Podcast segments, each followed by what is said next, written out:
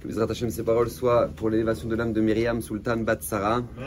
Alors, Bezrat Hashem, j'aimerais partager avec vous aujourd'hui une très bonne nouvelle. Ah, Une bonne nouvelle, pourquoi? Parce qu'on est dans une période qui est euh, la période dans laquelle maintenant on réalise probablement la mitzvah la plus simple de toute la Torah. Donc ça vaut la peine de le savoir quand même, il faut être au courant.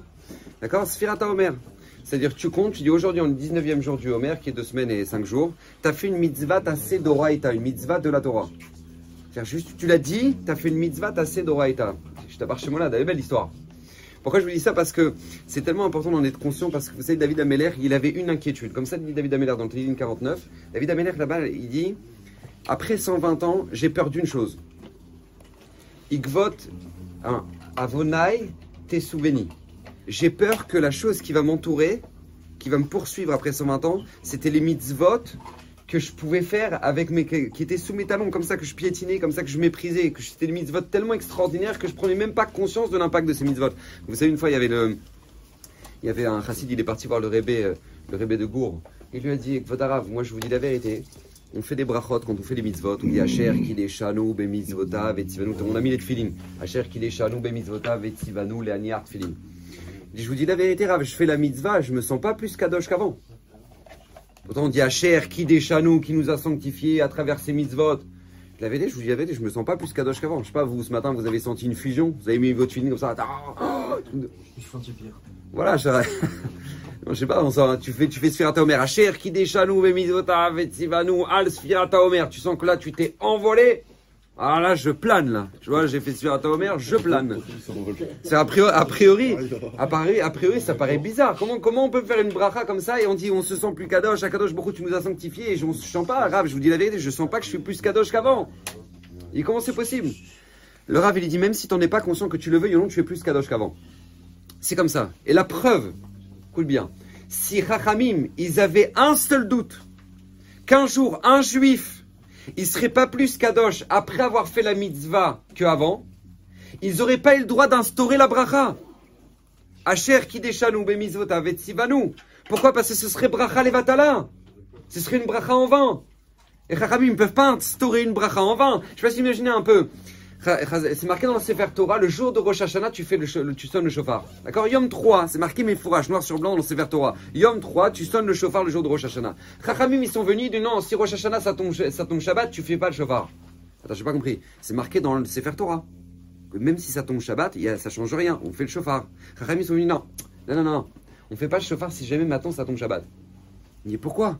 Parce que de peur, écoutez bien, écoutez bien, de peur qu'un jour, un juif dans l'histoire du clan Israël, je sais pas moi, il habite là-bas à Quimper, et puis là-bas, maintenant lui, il sait plus comment, il se rappelle plus exactement comment on sonne le chauffard, il va prendre le chauffard dans sa main, il va aller jusqu'à chez son, son rave pour lui demander Rav, est-ce que tu sonnes bien le chauffard? Il a oublié que c'est Shabbat et qu'on peut pas transporter le chauffard. Donc de peur qu'un jour un juif, il en arrive à porter le chauffard sans s'en rendre compte le jour de Shabbat, le Ham Israël pendant 3000 ans ne sonneront pas le chauffard si ça tombe Shabbat.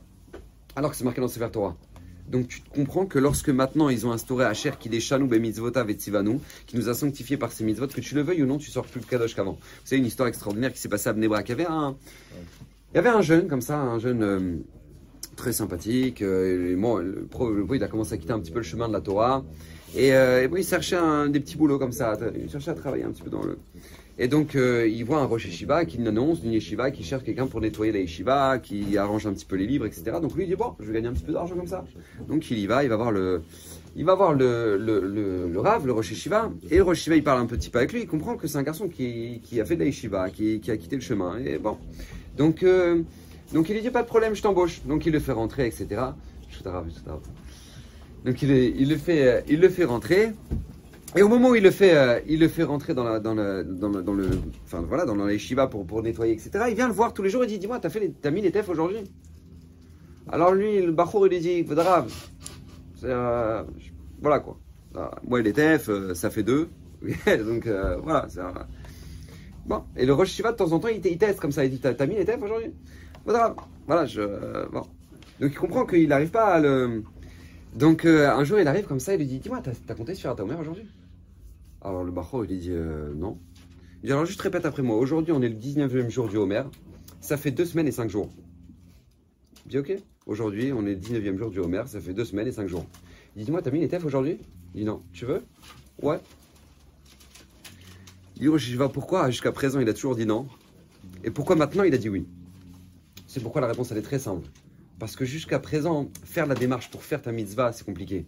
Mais puisque que tu le veuilles ou non maintenant, tu as fait la Sphirata Omer, tu as compté la Sphirata Omer, cet impact-là, rien que tu as fait une mitzvah, que tu le veuilles ou non, tu es plus kadosh qu'avant. Et même si tu te rends pas compte, lui, même s'il s'en rend même pas compte, lui, maintenant il va avoir le déclenchement. Pourquoi? Pour, pour, pour, mettre les feelings Parce que que tu le non, tu plus le même après. Tu plus le même. Vous savez, le, Rav Kanaman, il disait Pognovitch a été construit, tous les de Pognovitch a été construit sur 5 dollars. Sur 5 dollars. Un jour, il marchait là-bas, Chovalembi, à Tel Aviv. Et puis, euh, il y avait quelqu'un qui le voit, il dit ah, comment vous allez, Rabbeinu? Qu'est-ce que vous faites là? Alors, euh, alors, il dit Bah voilà, euh, il voit qu'il était soucieux, que Rav Kadman était soucieux comme ça. Il dit Qu'est-ce que vous avez, Rav? Il dit Non, voilà, je, bah, je, voilà, je vais faire une yeshiva, Bezrat Hashem. C'est extraordinaire, va au Hashem. Il dit Oui, mais bon, j'ai pas l'argent. Il dit Ah oui, d'accord, ok, je comprends, c'est compliqué. D'accord, ok. Non, mais en fait, en fait j'ai l'argent. Il dit Bah, bah au Hashem, Rav, au Hashem.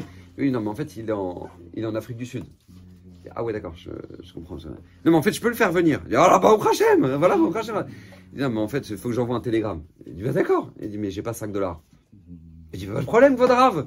Tac, il sort 5 dollars de sa poche. Il dit, tiens, tenez. Il dit, merci. Il dit, Pognovitch a été construit sur 5 dollars. C'est-à-dire que lui, lui, ce monsieur qui a donné 5 dollars, il pense qu'un jour, maintenant, il a tout le limoud, de tous les Bachorim, de tous les Rosh de tous les Talmidim, de tout Pognovitch, parce qu'il a donné 5 dollars. Non Rav Steiman, Rav Steiman, tous les matins, Rav Steiman, tous les matins, il donnait 6 pièces à la Tzedaka de 10 agorotes. 6 pièces de 10 centimes. En Israël, les pièces de 10 centimes, tu marches dans la rue, tu les ramasses même pas. tu vas ramasser une pièce de 10 centimes.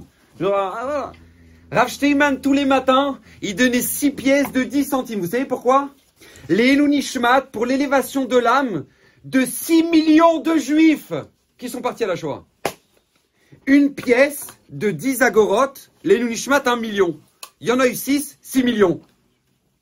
Toi, tu calcules, toi là, tu la regardes la pièce, Bichlal, tu la regardes même pas. Lui, il apprend et il dit les Nunishmat, 1 million de juifs. Pourquoi? Vous savez ce qui fait la différence entre Rav et nous? C'est que Rav Steinman, il prenait la conscience de l'impact d'une mitzvah. Il en était conscient.